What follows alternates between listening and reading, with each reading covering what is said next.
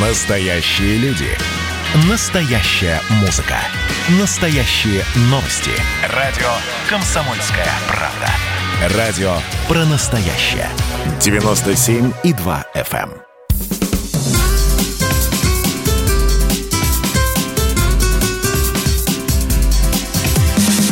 Программа с непримиримой позицией. Вечерний Мордан. И снова здравствуйте в эфире радио «Комсомольская правда». Я Сергей Мордан. Я Мария Баченина. Здравствуйте. Все, Белоруссия кончилась, теперь будем говорить про Башкирию. Ты меня напугал. Я думала, ты что-то узнал, чего еще не успел узнать нет, я. Нет, нет, нет, ничего я не узнал. На самом деле, новости про Башкирию, честно говоря, на фоне того, что в Минске собралась аж тысяча тысячи человек под зонтиками для всех нас имеют куда большее значение. Да послушай, когда нашего человека кормят 28 э, часов в сутки с экранов телевизоров э, Украиной, и это на протяжении нескольких лет уже, то вообще народ забывает, что есть такое место под названием Башкирия. А я не спорю. Возможно и так а уж тем более башкирская содовая компания.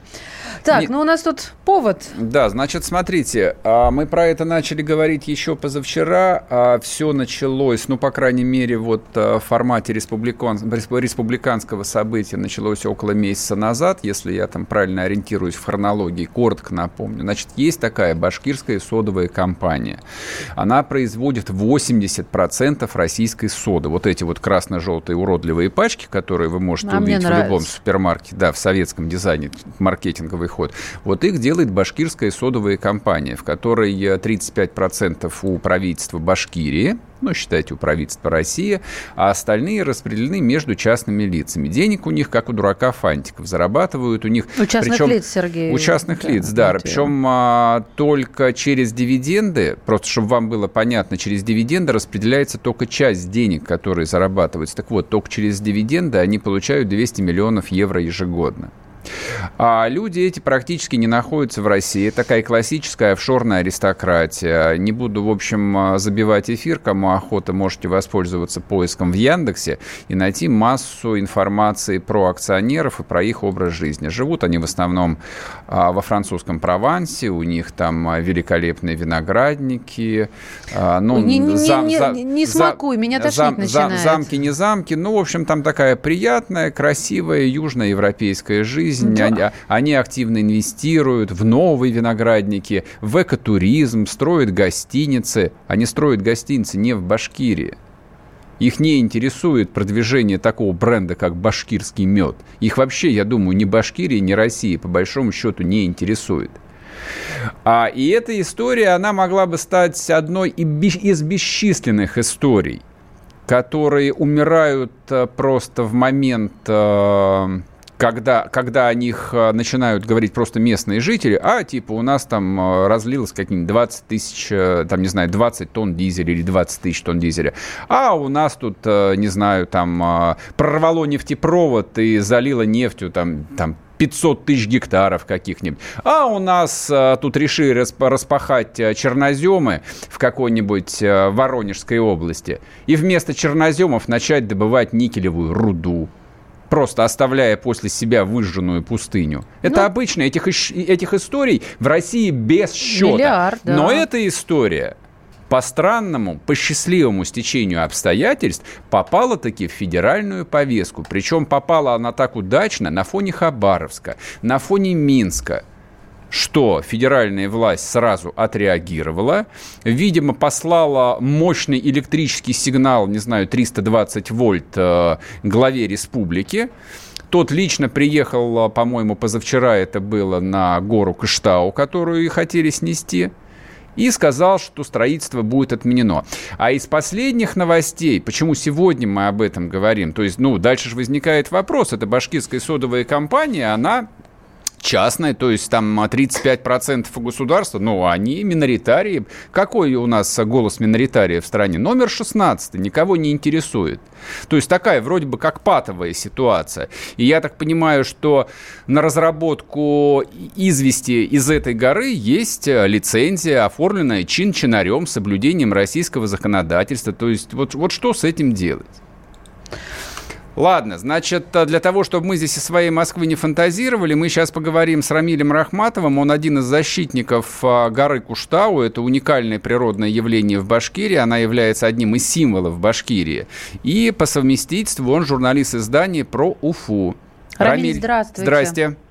Вечер добрый. Скажите, пожалуйста, вот э, по вашему ощущению сейчас, я просто слушателям э, достаточно подробно рассказал всю ситуацию, вы мне скажите, история закончена или э, башкирская российская власть просто решили выиграть время, и потом, когда все успокоится, они эту гору все равно попытаются снести под основание?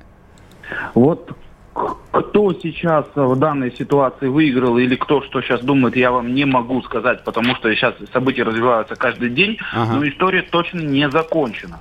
Я бы хотел затронуть вот три аспекта. Давайте вот начинаем со свежих, вот с последнего, о чем вы говорили. Это от планах о том, что давайте, дескать, мы выкупим акции обратно да, в республиканскую собственность. Да. Вот здесь хочу пояснить. Э, первое. Меня обрадовали слова Ради Фаридовича Хабирова, которые сегодня были произнесены, когда он сказал о том, что все, давайте э, рассмотрим, все-таки останавливаемся на варианте об альтернативных источниках сырья. То есть Куштау не разрабатывается. Радует, спасибо, но Последующие слова о том, что давайте рассмотрим вариант по выкупу, скажем, контрольного пакета обратно, меня немного настораживают и вызывают сомнения. Угу. Поясню.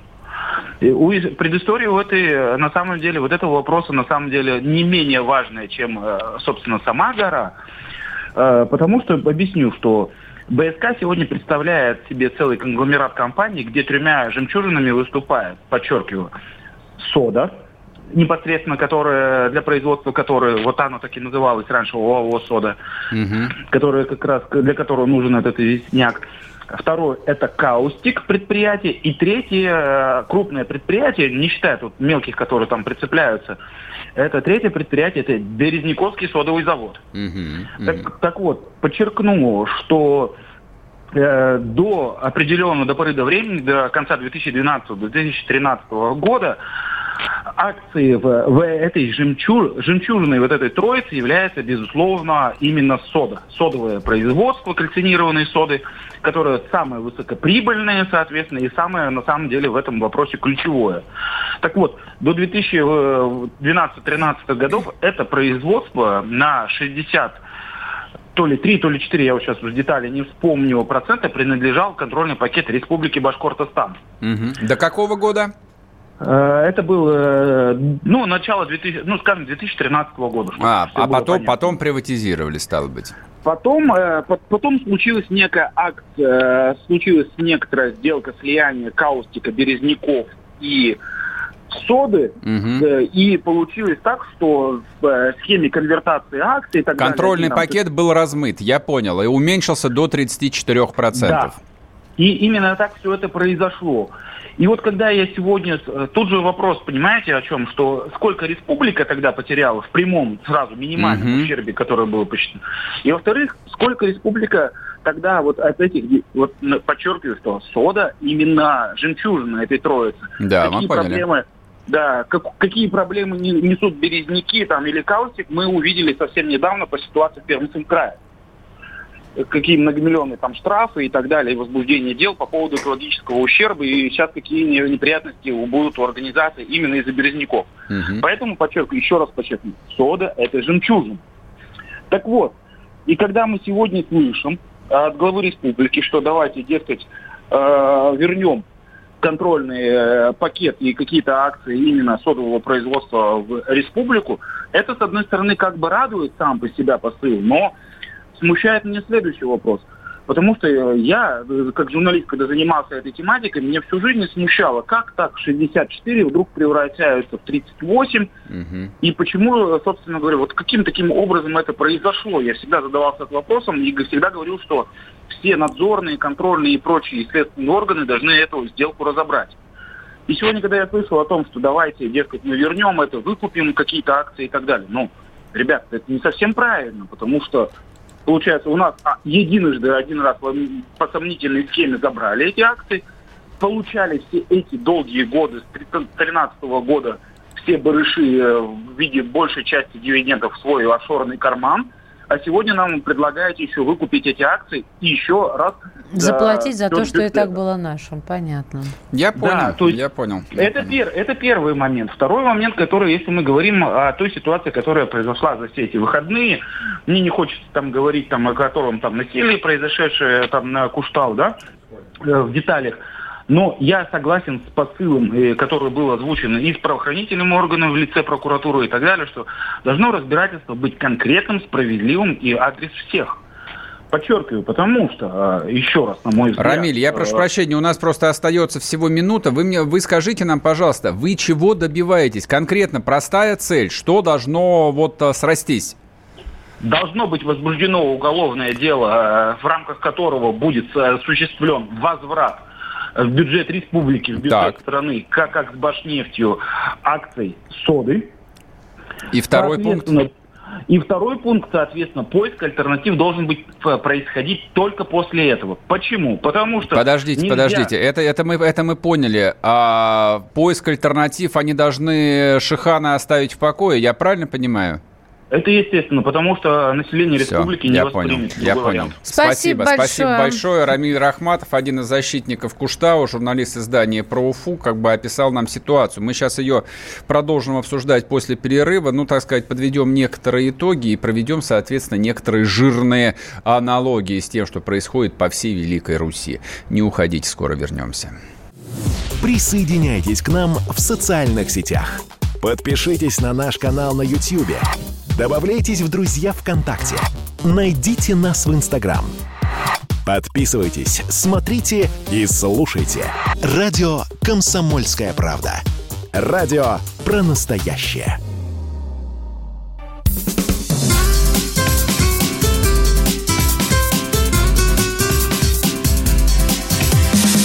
Программа с непримиримой позицией. Вечерний Мордан. И снова здравствуйте в эфире радио «Комсомольская правда». Я Сергей Мордан. Я Мария Баченина. Добрый вечер. А вот тут а, в Ютубе пишут, не верю я таким защитникам. А каким таким? И каким верите? И, да, каким вы верите? Каким надо быть, чтобы вы поверили? А почему вы не верите? А вот, ну, слушайте, ну ситуация на самом деле простая. Вот, ну, я, я, я, я, я, сейчас, я сейчас попробую вам а, найти какую-то аналогию. Есть ли подобная аналогия? Как это слово говорит? Домотеться? Ну, хорошо. А возьмем там а, Михайловское, село Михайловское. Духовная родина Александра Сергеевича Пушкина. Представьте себе, вот а, в окрестностях Михайловского нашли какую-нибудь нефть, уран, mm-hmm. никель, торф, да все что угодно. И снесли его к такой-то матери как вы сказали бы, ну окей, ладно, главное, чтобы там а, родина цвела. Причем, понимаете, в чем дело? Такие вещи, они проходили при советской власти, потому что у советской власти всегда был ответ. Мы снесли гору магнитную, там, где Магнитогорск возник, для того, чтобы у нас, у всего у советского народа были, не знаю, там трактора, топоры, магниты, магниты и все остальное. Здесь же там снесли одну гору, и сейчас еще одну, их всего... И 4, развивают их, их, их, их, их всего четыре горы. Вот посреди Башкирии находятся четыре горы. Это уникальные природные явления. Представьте себе, бескрайняя башкирская степь, Это и посреди красиво. степи находится гора. Гора эта состоит из известняков, то есть там было там в доисторические времена какое-то море, коралловые рифы, и вот эти вот э, доисторический океан намыл эту коралловую гору. И вот эту вот коралловую гору, чудо природы, какие-то барыги, сидящие причем в Провансе, они хотят ее до основания снести, потому что они плевать хотели на этот ландшафт. Это наш с вами ландшафт, а, это наша с вами природа, это наша с вами родина. Они плевать хотели, у них нет этой родины. Для них это просто территория освоения, это классическая колония, которую нужно выгрести почастую и весь этот известняк пустить на соду, а деньги, вырученные от продажи соды, пустить на покупку прованских там виноградников. Вот как эта ситуация вот. выглядит. И люди не хотят, чтобы она вот выглядела именно таким образом. Чтобы вы себе представляли, насколько это красиво, я могу сказать, абсолютно отвечая за каждое слово, что там можно было снимать «Властелин колец» вот в, этих местах. Ну, да, да вон, господи, сложно, что ли, зайти э, там в поисковик и найти, как эти шиханы выглядят. Ну, зайдите, посмотрите. Ну, в России столько всего изуродовано, вот столько мест превращено ну, в какие-то декорации для съемок а, фильмов про постапок... по постапокалиптическим сюжетам. Ну, давайте добьем оставшиеся. Причем я говорю, что если при советской власти это хоть как-то можно было объяснить, поскольку все вокруг было наше, общенародное, и земля, и недра, и все, что находились в этих недрах, тоже принадлежали всем, то сейчас лицензию на разработку там какого-нибудь известнякового месторождения получает частная компания, частные лица. Да с какого перепуга? С какого перепуга вообще мы должны там засрать то, что у нас осталось? Ну, немного ведь осталось на самом деле. Не, можно, конечно, оставить насиженные места – и как монголы там по степи отогнать стада и опять там остаться в чистой степи. Нам что, через э, Уральский хребет нужно перейти в тайгу? Перенести туда Ярославль, Москву, Краснодар не получится, очевидно. Приходится жить там, где мы живем. Вот про что эта история. Но вообще, а, ну, содержательно, почему это важно, почему а, очень симптоматично то, что эту новость заметили все там федеральные каналы, хотя я не знаю, там вряд ли на телевидении про нее говорили, крупнейшие телеграм-каналы об этом пишут. Потому что был ШИЕС, напомню я вам, это Архангельская область, куда предполагалось железной дорогой вести московский мусор, десятки миллионов тонн. Люди стояли почти год, но не дали там сделать мусорный полигон. Не дали засрать русский север. И этот ШИЕС застрял занозой в башке наших политадминистраторов. Они впервые с этим столкнулись, с этим экологическим протестом. Ну ладно, ШИЕС можно было списать на антимосковские протесты. Москвичей тип не везде не любят. Но после Кыштау после вот этой вот Башкирской горы зеленая повестка, должен я вам сказать, становится самым актуальным политическим трендом в стране. Потому что, напомню, в позднем СССР экология была вообще-то разрешенной формой диссидентства. Поэтому московская интеллигенция все 80-е с ожесточением боролась против поворота северных рек, спасала Байкал, который никто в глаза свои не видел – Сейчас ровно то же самое, поскольку любая форма политической борьбы внутри России воспринимается властью как очередной Майдан, но это правда, это так. То есть, мягко говоря, все реакции не очень адекватны в массе своей. Зеленое движение может стать идеальной платформой для широкой оппозиции, которая в лучшем случае будет сублимировать в этом движении свой протест, который есть, как это сейчас происходит в Башкирии, а в худшем случае, если власть, местная прежде всего, по-прежнему будет слепа, глуха и не будет обращать внимание на людей, это может обернуться – и в куда более опасные формы противостояния, потому что в Кыштау форма противостояния приняла силовую форму, там люди бросались на ОМОН вообще-то, не как в Москве, где пластмассовым стаканчиком типа в Росгвардейцы кинули, а по-настоящему там дрались с чоповцами и с ОМОНовцами, которые приехали. И если бы не случилось Хабаровска, там просто переломали бы кости дубинками и разогнали бы всех с этой горы. И срыли бы ее все равно до основания. А может быть и не срыли бы. Потому что на место там тысячи человек, которые на горе стояли, пришли бы еще 10 тысяч человек. А вот что делать с 10 тысячами человеками, это уже проблема. Вот почему экология сегодня – это политика. И то, что было позволено, то, что было возможно 50, 70, 100 лет назад, засрать реки, там построить водохранилище и затопить там десятки тысяч гектаров плодородных. Сейчас это не получается, другое общество. А заметь, ты уже, начиная с Хабаровска, такое ощущение, что мы год назад его обсуждали, так быстро время летит, ты говоришь э, одно и то же в том смысле, что вот красной нитью протягивается, что если вы так будете плевать на народ, это просто закончится плохо. Ну, ты как бы расшифровываешь. Да, да, смотри, да. здесь то же самое. То есть, когда мы говорили о Хабаровске, еще не было этой горы и не было вот, этой, вот этих новостей из Башкирии. Но сегодня это как подтверждение тех слов и, соответственно, аукается. Здесь ведь проводить аналогии с э, движением зеленых в Германии не приходится. В Германии там другой тренд. Там люди просто вот они сфокусированы на экологии, на правильной жизни, спасении среды.